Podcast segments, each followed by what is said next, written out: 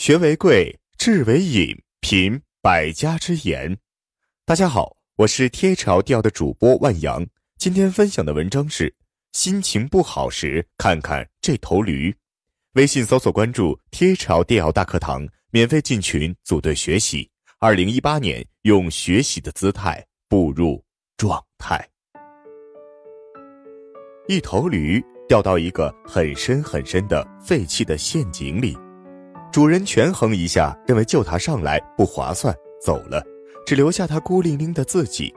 每天，还有人往陷阱里面倒垃圾，驴很生气，自己真倒霉，掉到了陷阱里，主人不要他了，就连死也不让他死得舒服点儿。每天还有这么多垃圾扔在他旁边。可是有一天，他的思维发生了转变，他决定改变他的人生态度。他每天都把垃圾踩到自己的脚下，而不是被垃圾所淹没，并从垃圾中找些残羹来维持自己的体能。终于有一天，垃圾成为他的垫脚石，使他重新回到了地面上。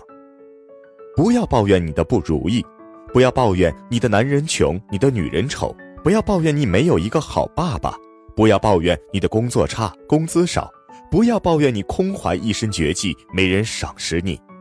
现实有太多的不如意，就算生活给你的是垃圾，你同样能把垃圾踩在脚底下，登上世界之巅。